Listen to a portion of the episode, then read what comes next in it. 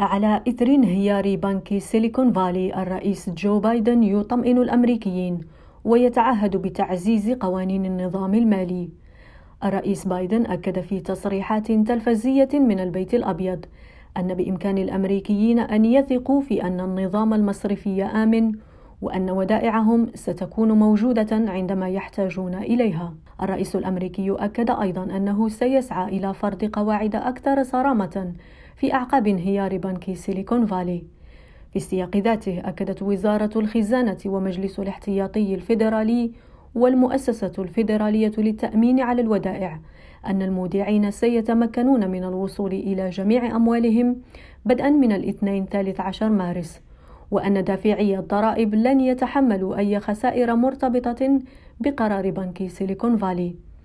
السلطات الأمريكية أعلنت يوم الجمعة الماضية أنها أغلقت مصرف سيليكون فالي المقرب من أوساط التكنولوجيا والذي واجه صعوبات في أكبر إفلاس مصرفي في الولايات المتحدة منذ الأزمة المالية لعام 2008 السلطات الأمريكية تعهدت بحماية أموال المودعين مع تسهيل حصول أي بنوك تتعرض لضغوط نقدية على قروض قصيرة الأجل وذلك بهدف تقليص الجدل المثار بشأن سلامة النظام المالي في البلاد. بنك سيليكون فالي كان المصرف الأمريكي السادس عشر من حيث حجم الأصول. بشرى آزور ريم راديو واشنطن